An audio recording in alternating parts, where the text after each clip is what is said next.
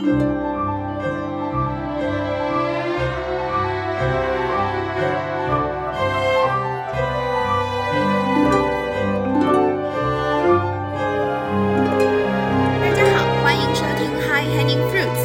跳摘到的果子。我是朱怡，我是刘佳。今天我们想讲的话题是关于讲故事。朱怡本身是一个讲故事的人，她是编剧啦。但是今天我们想讲的不是朱怡讲的那一类故事，而是我我作为天体物理研究员或者我们在科研界工作的人喜欢讲的故事。嗯嗯，因为我一直很爱听你讲故事嘛，所以就一直缠着你讲故事。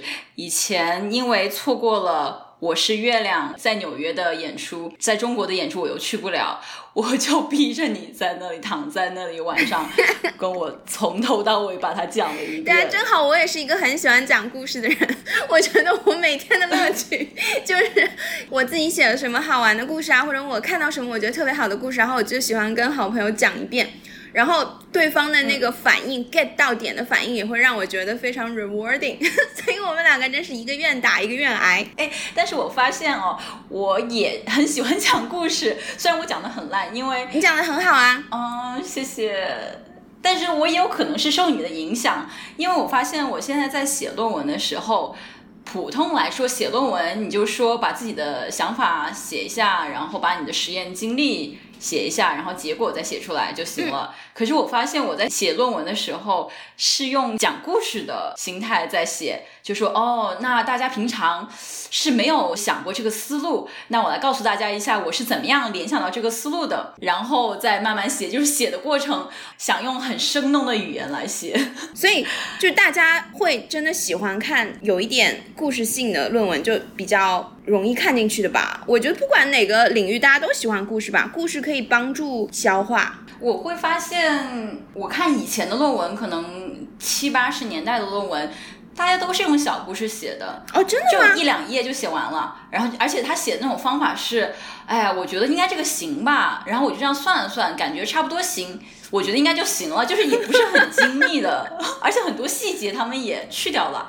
但是现在的论文就变得很复杂了，就要写呃，为什么会有这个变化？因为可能现在的制度更明确，funding agency 国家的基金，他们决定要怎样发钱的时候，他们要可以看到你在过去做什么东西都是很严谨、很技术性很严谨的嘛，所以才会给你发钱。所以大家为了更容易拿钱，就把所有的细节都写进去。可能也现在要求也更严格了，因为大家需要可复制性。像以前那种论文根本就复制不出来呀。但是现在论文，你看它几页纸，然后就可以做出一样的结果嘛。所以其实以前那种写法更容易蒙混在这个行业里面，现在反而更不容易混。如果就是嗯嗯，但就变得越来越无聊了。也是都有好有不好。啊，那你就是结合了两种，呃，也还是在挣扎了，因为想要把论文写的有趣也还蛮难的。但是我想先讲一下，就是在我开始做科研之前，我觉得写论文或者做科研应该是怎样的哦？因为在小时候老师上语文课讲故事的时候，就说啊，有个科学家他做科研很努力啊，一直在房间里工作工作工作，然后出来刷了一次牙，然后又回去工作。然后工作完就已经忘了自己晚上已经刷牙，又就又刷了一遍。所以，我我我不知道，我不记得就是具体讲的是哪个科学家的故事。但是我印象最深的就是要刷两次牙，而且那时候有点本末倒置嘛。老师讲的是哦，这个人太忙了，忙到自己忘记就是日常生活。然后我印象就变成了。晚上要刷两次牙就可以变成科学家，所以那时候的对搞科研的印象就是很枯燥、很繁琐，生活上就很不能自理。对，影视作品里面就是讲科学家的这种刻板印象哦，科学狂人、科学怪人，就都是好像有点生活不能自理。但是与此同时，我们艺术界也好不到哪里去。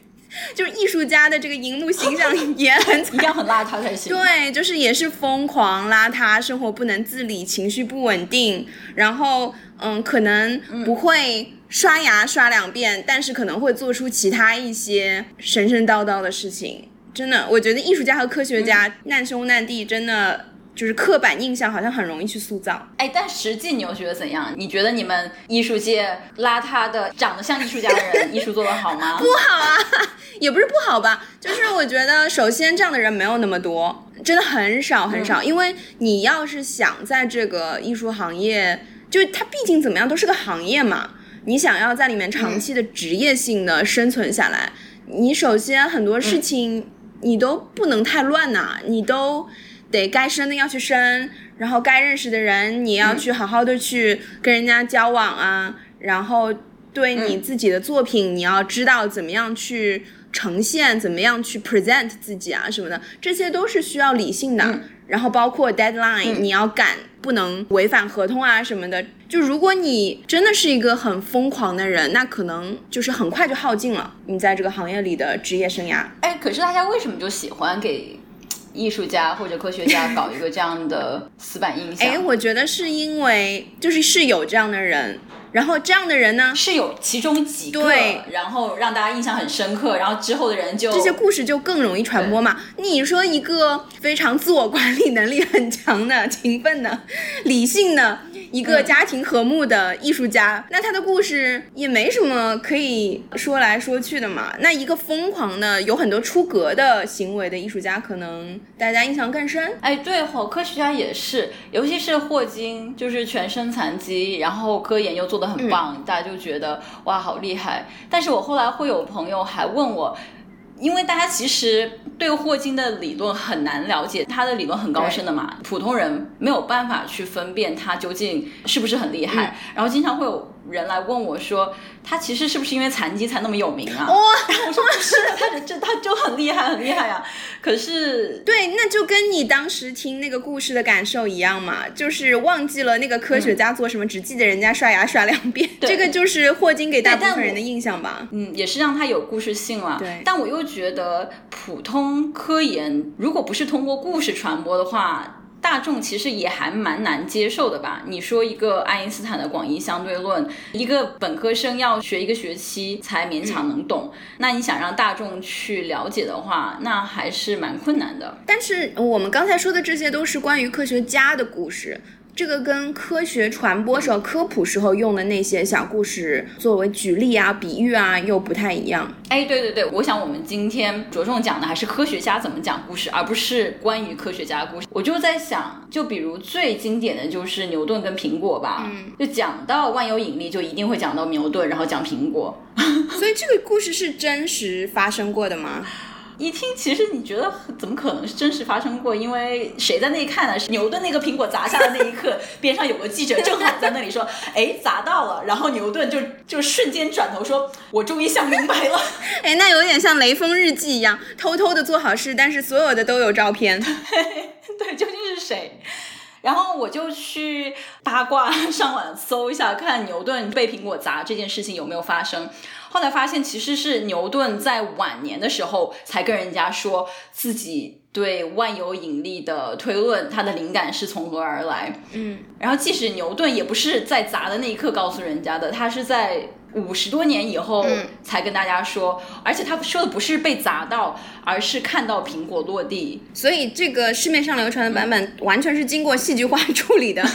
是的，对，而且就是你细想一下哦，即使是牛顿本人跟别人说自己看到苹果就是掉到地上，然后想出这个理论，这个也可以去推敲一下，因为他本身他是一个宗教信仰很强烈的人。然后苹果又是在宗教里面很有寓意的一个东西，是不是？对，苹果有一种开启了智慧，或者说开启了禁忌之门的那种感觉。嗯，因为一个是伊甸园里面那个苹果咬了一口之后，这个亚当夏娃就有了羞耻感嘛，就不再是属于这个很纯洁的地方了。然后在希腊神话里面，帕里斯的那个金苹果，其实希腊战争之所以缘起，嗯。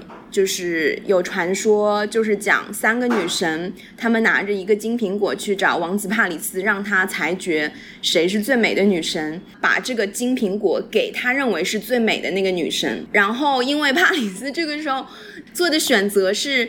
就是他没有选事业啊，什么也没有选智慧啊，什么什么的，他选了爱情。哦，受到了那个爱神的蛊惑，所以他把金苹果给了爱神之后，然后剩下两个女生就火很大，然后就掀起了这个战争。也就是说，这个苹果又预示着混乱，做了这个选择，一切都不一样了。就其实像万有引力一样，它是挑战了之前的很多宗教上的东西吧，就有一点点像是夏娃咬了苹果之后，就从此你看世界的眼光都不一样了。你是哪里知道这些故事的？我觉得 这个。很基础的，这个对我们人文学科的人来说还挺基础的。OK，我只知道伊甸园他们咬苹果这件事情，所以他牛顿可能是真的是心机很重哎。对他选了苹果，没有选梨，也没有选荔枝。对，他在当今就是一个网红，肯定。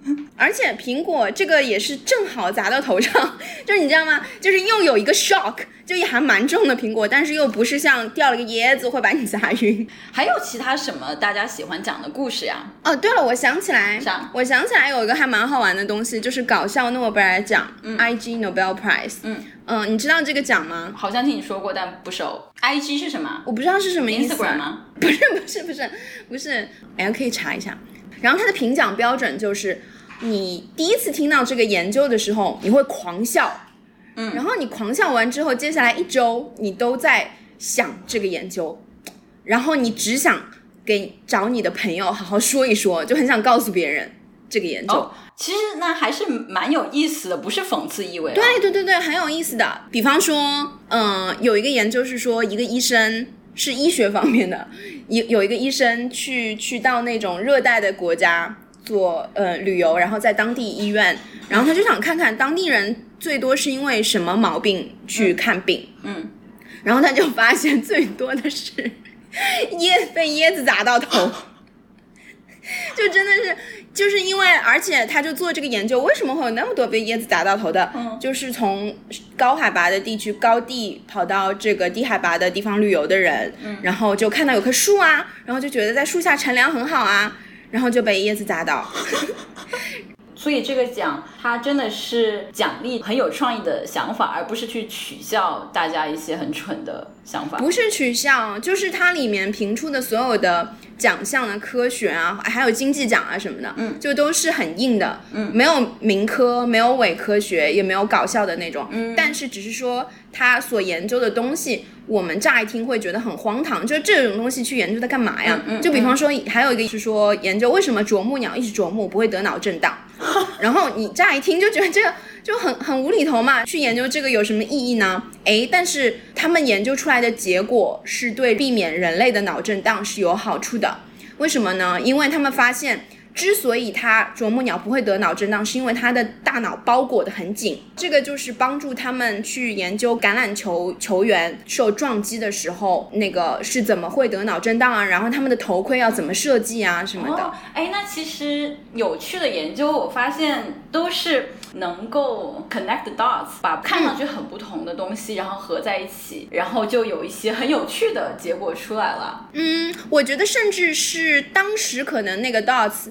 没有 connect 起来，然后他只是对这个世界很好奇，对一些大家觉得没有用的东西，他觉得好奇。可能到很后面，嗯，因为橄榄球球员的这个研究是很后面才跟这个啄木鸟的研究 connect dots 起来的。嗯嗯，就像很多基础科学，大家都觉得没有用啊，但是到很后面才会发现，其实是推动了很多有用的研究。哎，对。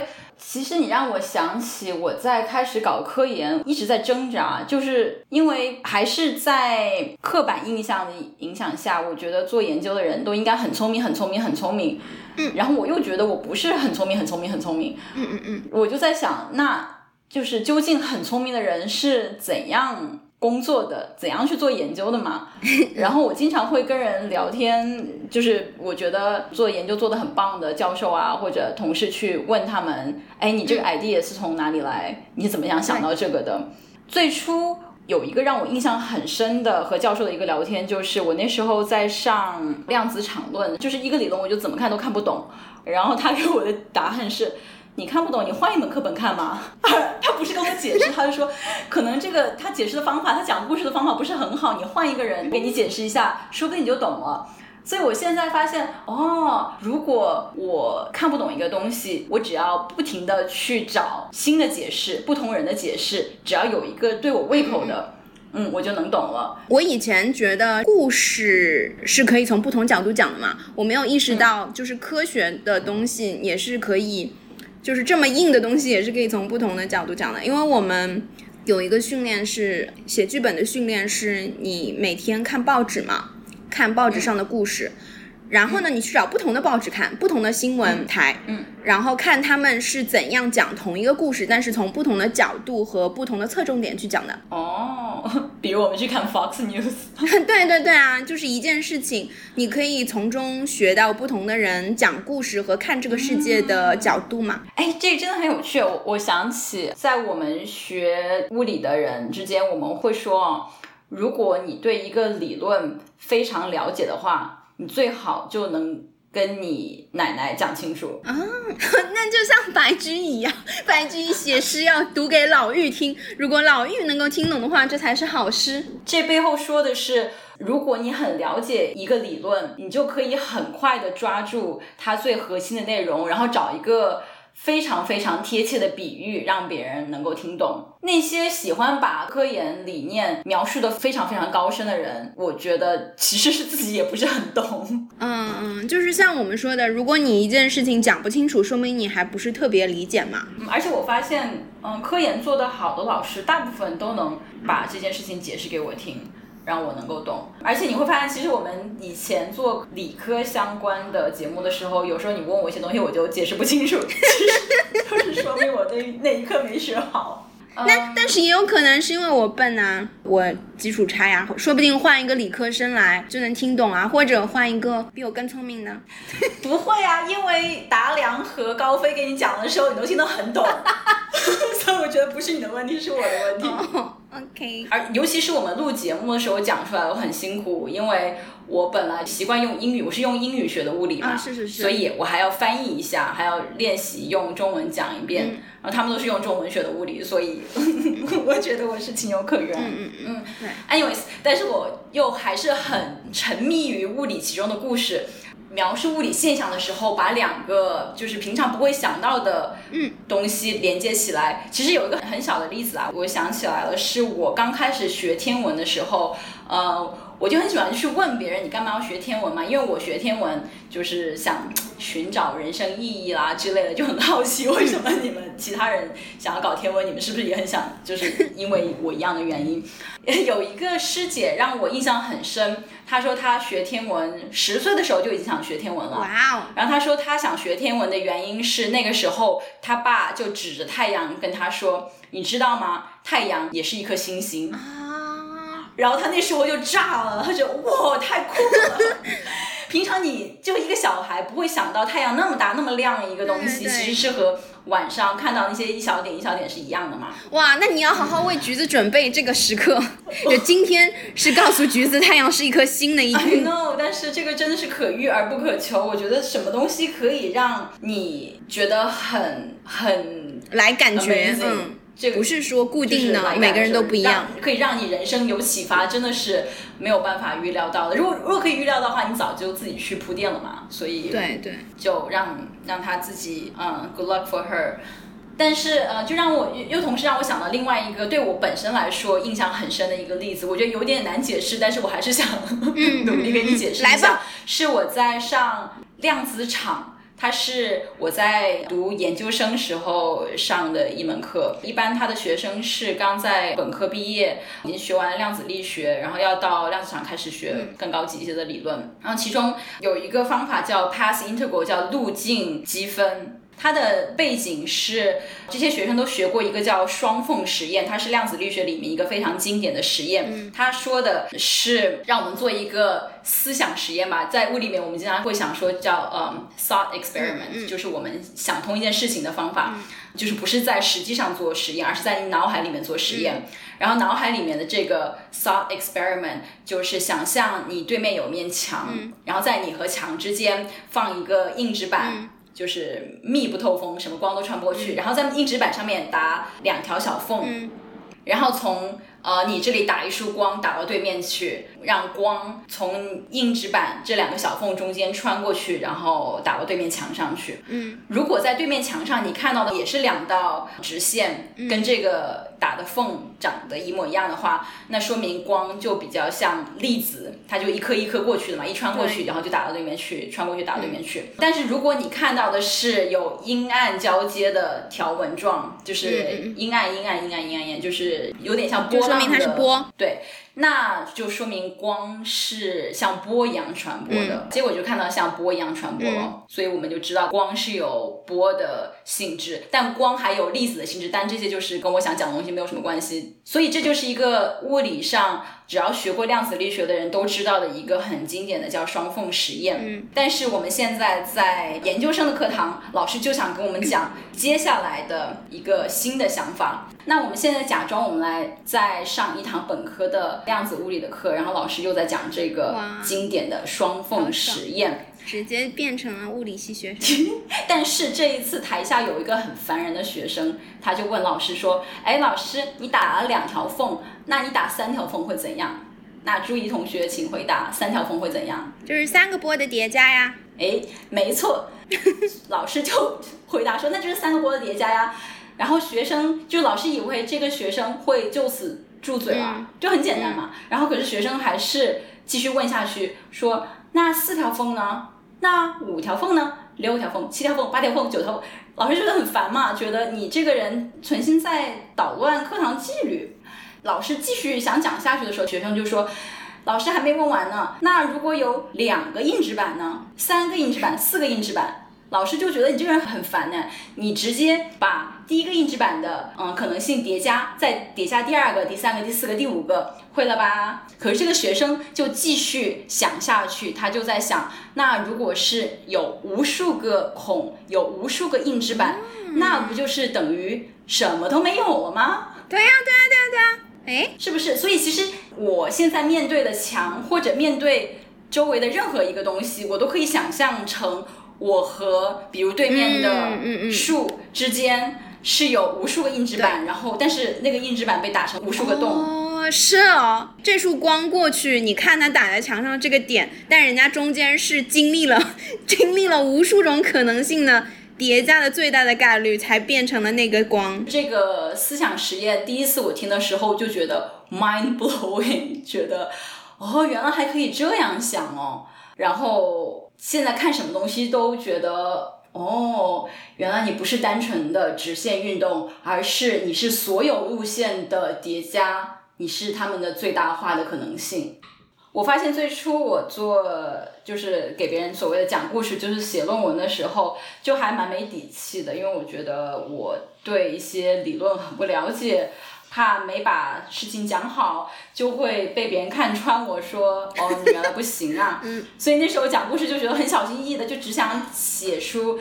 写那种看上去很像论文的论文，就是比较 technical 啊，就是很多专业术语，然后让别人觉得哦，还蛮像样的嘛。对对对，对，但到了近期，现在做科研也做了十来年了，居然、嗯。就觉得哦，对自己的这个很小很小的这个领域有一点点感觉，嗯有底气了。然后对我们这个方向近期的历史啊，然后现在进展都还蛮了解的，就会觉得哦，写的时候想调皮一些。嗯嗯嗯嗯就想写的很短，然后用简单的语言写出来。而且现在哦，我我之前不是跟你说，就是以前的论文都像一个小故事，现在的论文都像一个就是什么冰箱使用说明书的感觉嘛。嗯，是是是，然后我又不能不把它写成说明书，因为按现在的规范来说，我们必须把就是细节全都写进去嘛。嗯所以我的办法就是我分成正文，还有后面的 appendix。附录正文就是像古代的论文一样嗯写的很短小，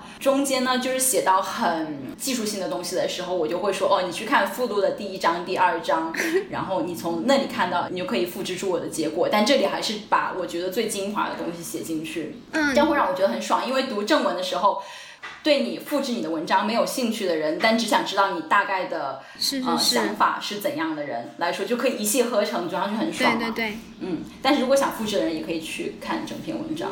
这就是现在我找到的折中的方法。所以一般来说，哎，这个我是完全不懂啊。你们现在一篇论文大概是多长啊？你可以短到就几句话。就是最近有个论文，我在网上看到的，不是说说什么有有人探测到中微子比光速跑得还快，比香港记者跑得还快，中微子比光粒子跑得还快。但大家都知道光应该是跑得最快的嘛。然后就有人写了一篇文章，是只有一句话，他说，呃，我们看到了比光还快的中微子吗？应该不是吧？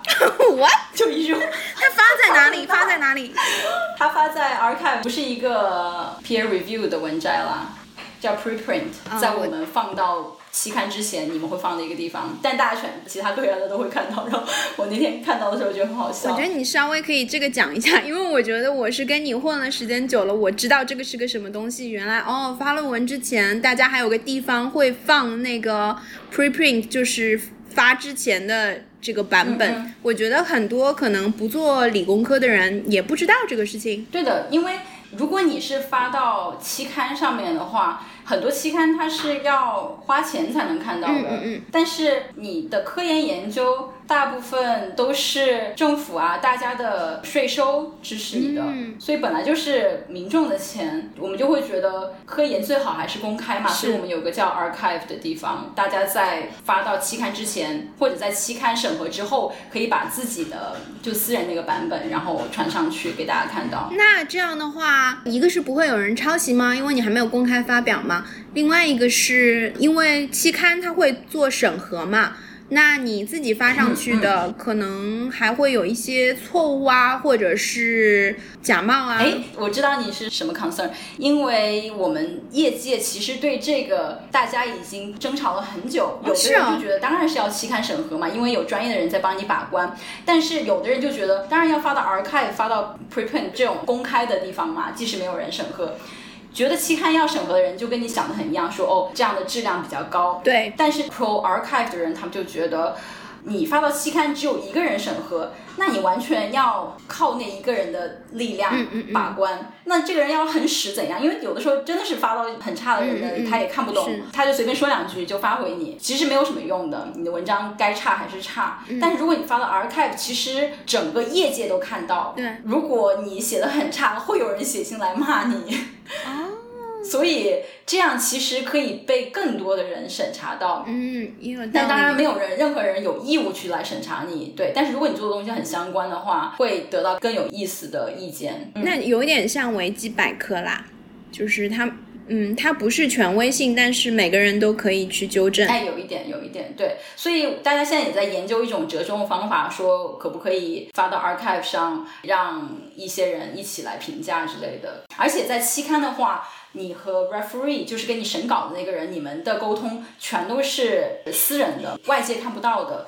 但是如果在 archive 的话，如果就有点像 Twitter 上面，你一来一往，你还可以看到就是其他的专家公开论坛，对，就其他的专家是什么意见。这样更加透明一些，可能对研究也是蛮有好处的。哎，好有意思哦。对的，而且在儿咖啡上很搞笑的，因为发期刊只对我们这种菜鸟来说很重要嘛。因为你申请工作的时候，大家要看说哦，你发过多少篇期刊论文。但是对于那种已经拿过诺贝尔奖的教授来说，他们才不 care。他们很多人就只发儿开，根本就不发期刊。那因为他们觉得期刊就是没啥用，他们也不需要那个有谁的批准。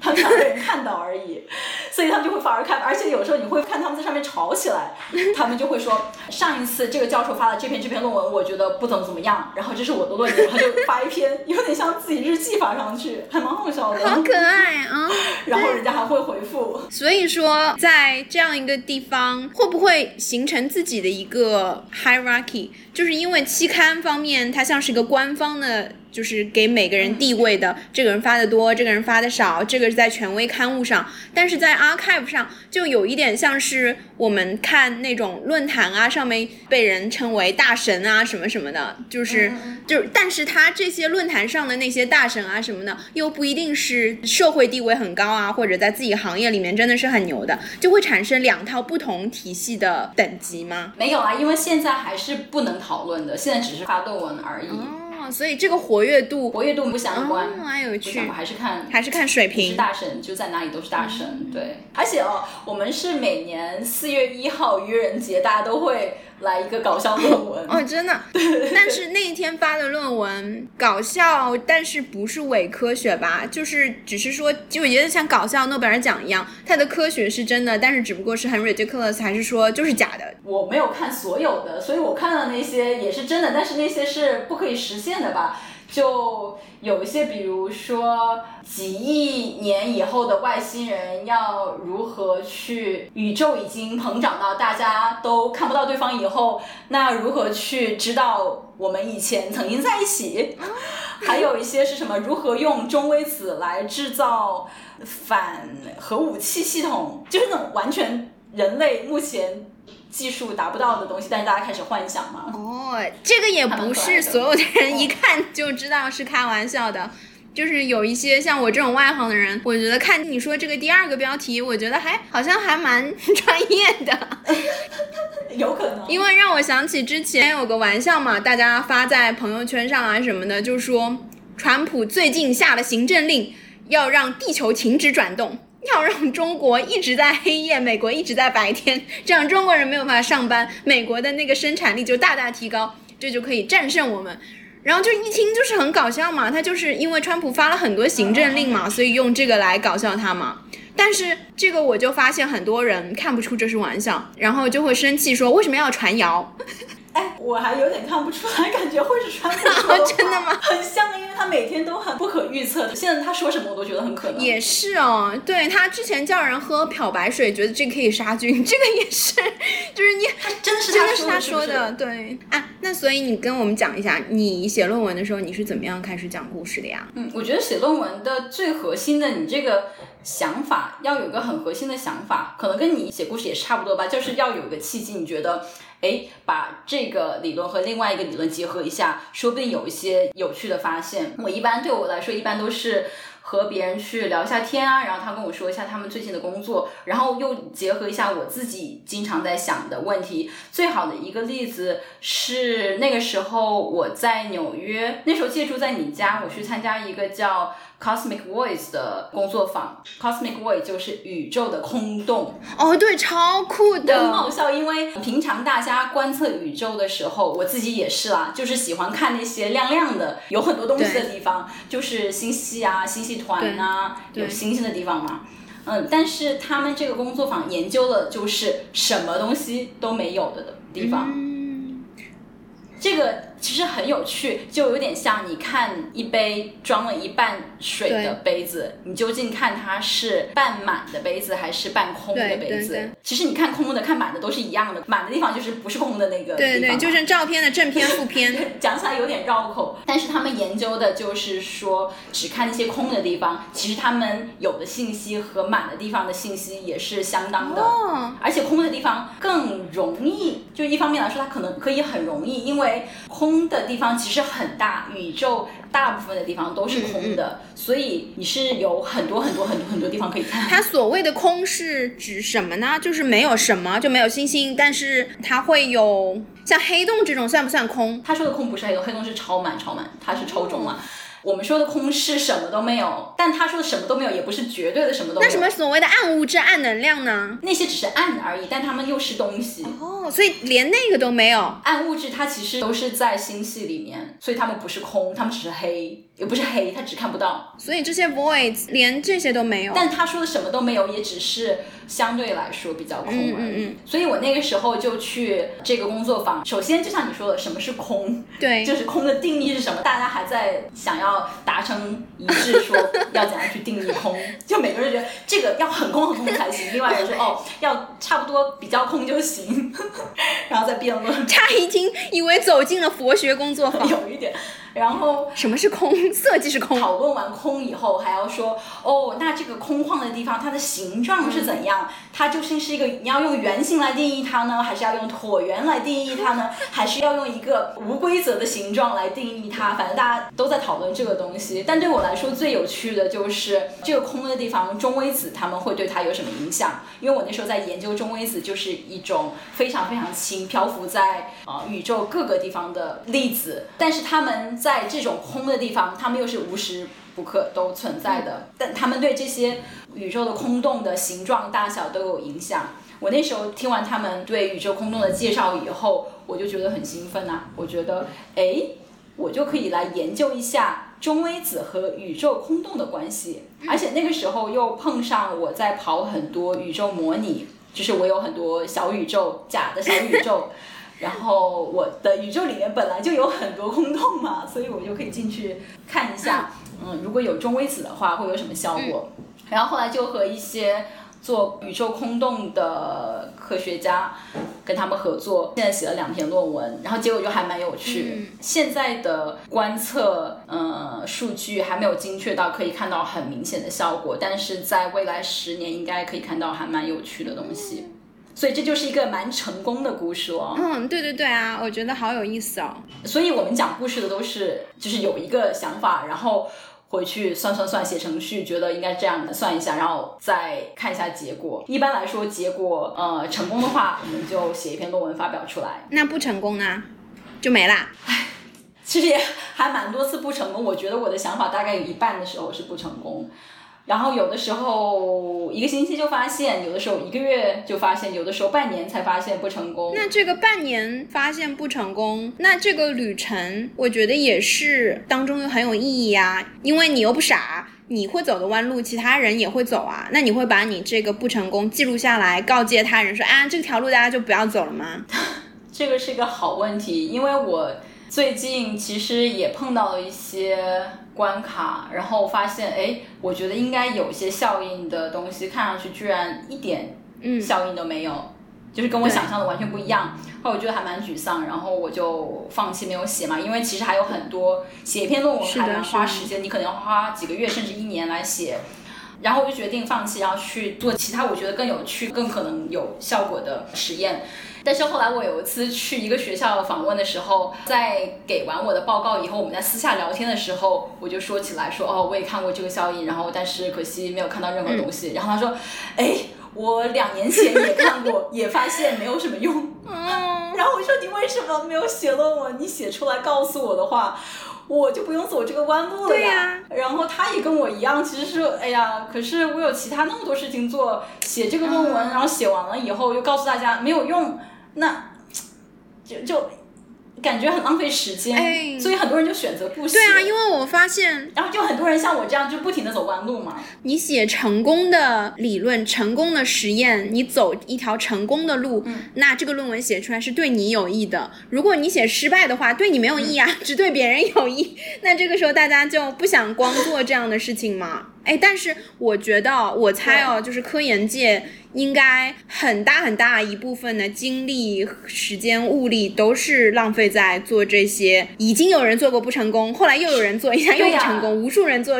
互相都不知道。哎。是的，是的，就是大部分时间你都是在失败的，真的是很幸运、很幸运的时候，你才可以真的做得很顺，做得很成功。那就没有那种专门发表不成功的论文的杂志吗？就是大家也在想究竟该怎么办。就当然那些非常重大的研究，比如像探索暗物质，如果你不成功，大家都会写一篇论文出来，叫其他人不要去重复他们的实验，因为成本很高嘛，几百万美金砸下去，然后什么效果都没有。然后你还让别的人再去做一遍，就就是会会被要求要把你结果无论怎样都要写出来的。但是像我们这种可能尝试了一两个星期，觉得哦没啥用，我们就是要看自己自己判断说值不值得写，就是想不想要给大家做这个公益事情咯。但也有一些。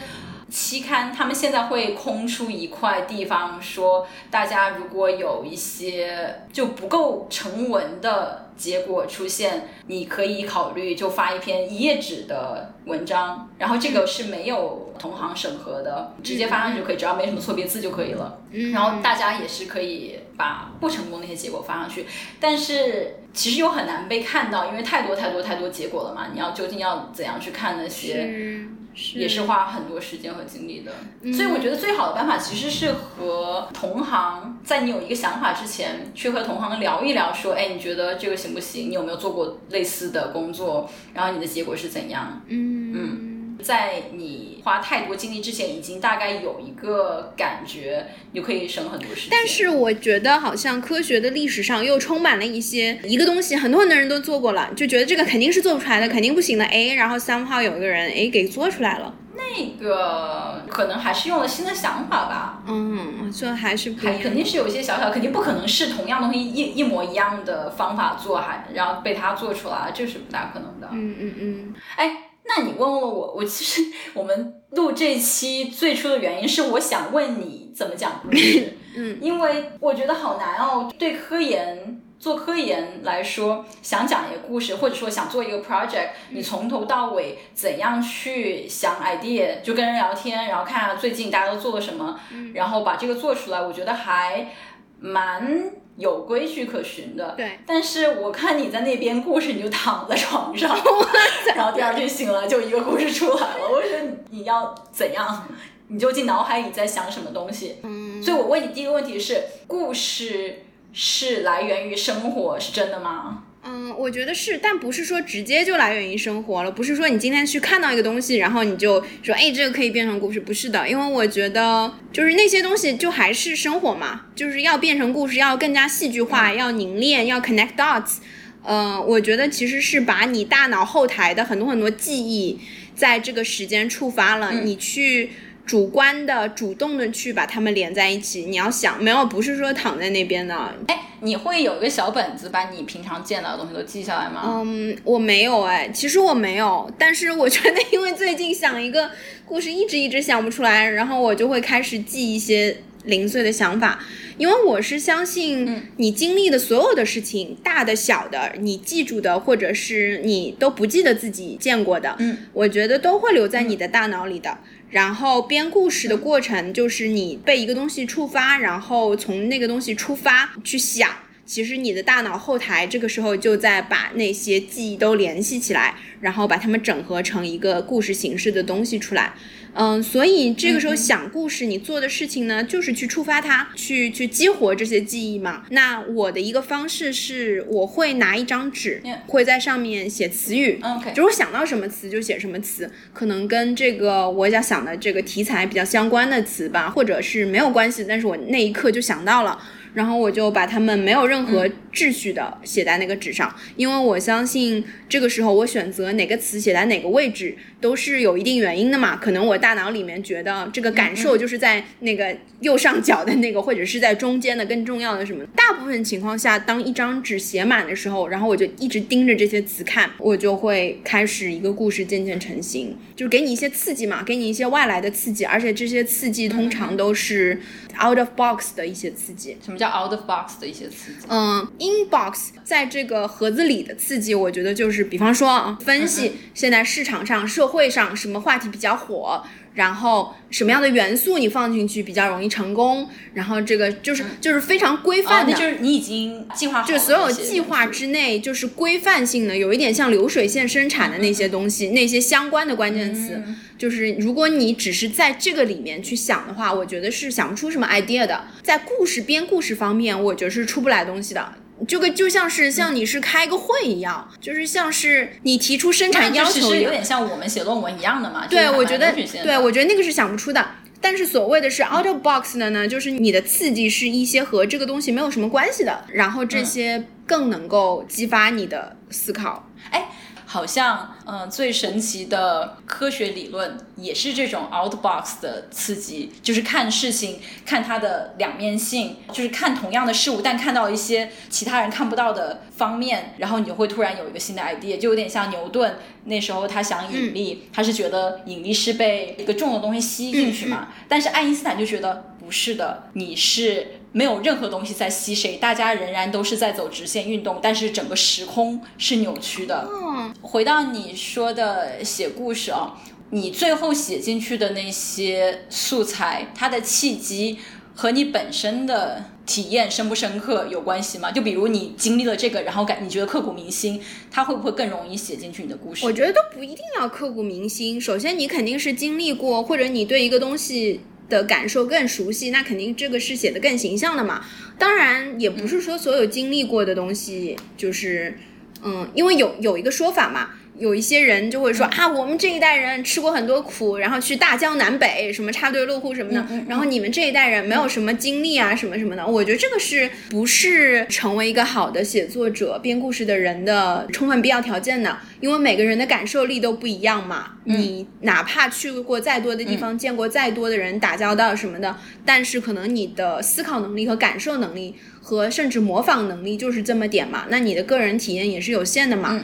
嗯，我记得我之前看 Steven Sondheim，他就说成为一个好的编剧有三个条件当中，你满足两个就可以成为了，一个是想象力，一个是经历，一个是模仿能力，就是这个三个里面只要满足两个，你就可以成为一个好的作家。哦，这个想象力和经历是很好理解的吧？嗯嗯嗯。但是这个模仿能力。指的是，因为你人你自己只能活一辈子嘛，你就这一个人嘛。嗯。但是呢，你见过的所有的人，如果你能够很快的意识到他们是以怎样的方式说话、思维的，然后你就能够捕捉他们的 voice，你能够写出他们会说的话，他们会做的事情，你可以模仿出他们的 voice。这个是一个模仿能力，嗯，因为如果你没有这个模仿能力的话，你没有办法写不同样的人，或者是说你见了再多的人，你也没有办法写他们。这个是一个。另外一个模仿能力是，这个是和共情能力对很像，对对对，是不是？还有一个模仿能力是你和你的合作伙伴之间的模仿能力，因为你做一个编剧，你还是是需要跟导演合作啊，或者是跟作曲合作啊，嗯，或者你有一个一起写的编剧啊什么的嘛，嗯，如果说你的模仿能力好的话，其实意味着你的团队合作能力比较强，你会更加理解你的合作伙伴是怎么看事情。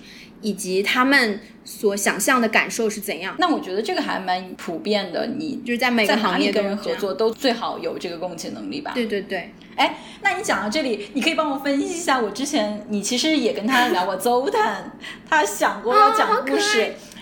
So 给大家介绍一下，邹坦是我以前呃读博士的时候的导师，他申请过一个政府的基金。它里面就是这个政府基金，它需要有一部分是关于科学研究的，另外一小部分大概百分之十二十，他要求你写一个公益性的项目，帮你来传播你这个理论。我觉得这个 idea 很好嘛，做研究的人你不能就只是天天顾着研究，你也要想着怎样让大家大众去了解你这个研究，也要就是培养下一代。Anyway，他有一个很有激情的项目，就是他是做双黑洞研究的。所以他就想到，我要怎样告诉大家这个双黑洞的故事呢？他就想到请舞蹈家编一个舞，然后来演出来双黑洞是怎样，就是先绕着对方转，然后最后变成合而为一，不错啊，一个黑洞，不错啊，不错啊。可是就他他的结果很好笑。一般来说，如果其中一部分就科学部分或工艺部分不过关的话，他们就直接把你这个 proposal 卡掉了。然后他收到的结果是你的科研部分太棒了，但是你工艺部分太差了，你可不可以把那个工艺部分删掉？我们还是决定可以给钱你。天呐，我觉得好惨哦！因为我记得，因为上次我我跟你们一起吃饭的时候，我觉得他好有激情啊，他真的好喜欢他那个舞蹈的项目，黑洞舞蹈项目，然后还让我推荐有什么其他的渠道可以把这个东西做出来。他真的很想把这个故事讲好，可是为什么大家看完就觉得嗯应该不行？为什么不行呢？哎，其实我觉得很多舞者可能会对这个感兴趣，我觉得他就不应该去申请这种政府的 funding。就是啊，也可能是和大家我们普遍就是做的公益项目不一样吧。我一般 propose 的公益项目，就比如去。呃，中学里面跟学生讲一下黑洞的原理啊，对我们来说是比较能够好理解的工艺吧。对于他这个项目，你也不是很明确，大家能看不看得懂？我觉得他跳完这个，大家知道是黑洞吗？我觉得他这个其实可以升艺术项目，我觉得都比较容易进，而不是说升科学界的科普项目。而且我觉得可能很多嗯舞者会愿意跟他合作。诶，在听我们节目的里面，如果有舞者。愿意跟大家合作的话，也可以，哎，大家可以和我们联系，然后我们跟你搭桥。对，哎，这样又让我想起哈，虽然我一直在说我很爱讲故事，我写论文也是在讲故事，而且我自己，我有时候还给你发我在自己公众号写的自己做科研的故事。可是每一次我帮你编故事，又会被你骂 的。真的，真真的，我就因为这件事情，我们都吵过好多次。刘佳生气了，说你这个就是为什么？就是我好心帮你编，最后被你骂。是啊，因为好给大家讲一下，注意每次要想故事，然后经常会打电话问我说：“哎，刘佳，我想到这里想不下去，你帮我想一下，就就是这个主人公要怎样？”最好的一个例子就是最近你问我说，一个女生到一个地下室，然后怎么办？怎么办？然后我给你出的主意就是，哎，那摸一下窗户边上，说不定钥匙在那里，或者说，哎呀，推一个柜子，说不定门就在后面。然后又被你骂了一顿。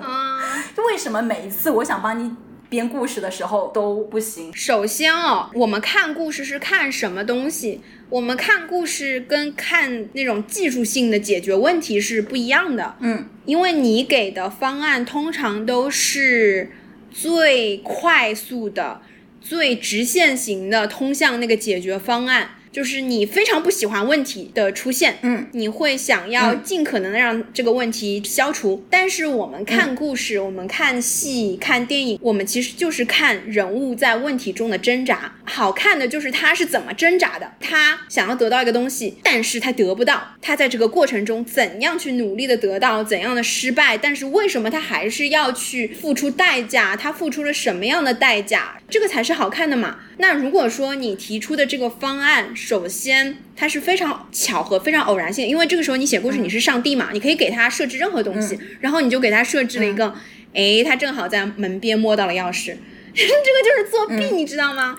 这个太方便了，就是不好看，因为首先这个是个偶然，其次，它和人物的性格没有任何关系，和人物做的选择也没有任何关系，所以你看不到人，你在这个当中你看不到人。哎，等一下。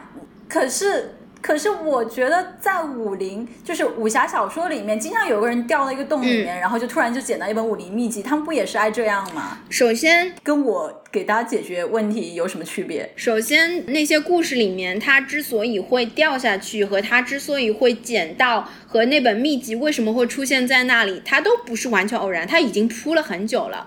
这些铺是和人物的性格有关的，和人物。由于这种性格做出的很多人生选择是有关的。由于蠢掉进洞，不是？就比方说，你说那个什么杨过和小龙女十六年后在谷底什么又相遇了这种，对吧？听上去是很偶然、很奇迹的。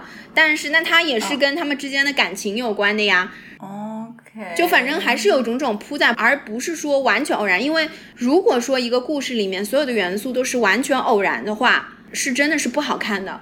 然后或者说还有一个，我觉得你的思维方式是，其实也是大部分的人在看剧时候的思维方式啦。就是你当看到危机出现的时候，你的本能反应是让这个危机过去嘛，对吧？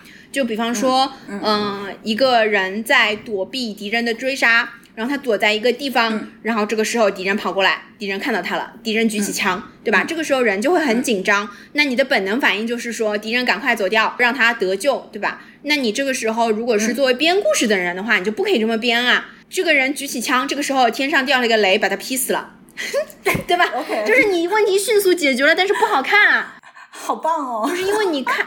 你看的就是在最紧张的关头，就是人性的东西啊。然后这个不可能，不是说这个天上劈雷这种不可能，而是说就是在这个处境当中，这个主人公由于自身的一些能力啊，或者他的一些性格上的选择啊，影响到了对方啊，什么什么这些，就是其实是编故事的人是反直觉的，你要去做一些让你自己不舒服的这些设定、这些编法嘛。所以你帮我编的时候，我就觉得就是问题刚刚提出来，然后就被解决了。我觉得真的是我们我被专业培训到没有办法像你那样思维，因为对我们来说，问题就已经。成千上万的问题存在那里，为什么有暗物质？为什么有暗能量？我抓破头皮就很想解决嘛，就是我们的所有的火力都集中在解决问题上面，问题不需要我们提出。但对于我来说，你编故事就是一直在给自己添就是搞事情。我们要编故事思维是搞事情的思维，嗯。对，嗯，好辛苦，所以就求你不要再来找我给你编故事了，很痛苦。对我跟你说，我找你是因为我想说，哎呀，我们的思维方式那么不一样，也许你的思维方式可以给我带一些灵感，一些启发哦。但是并没有。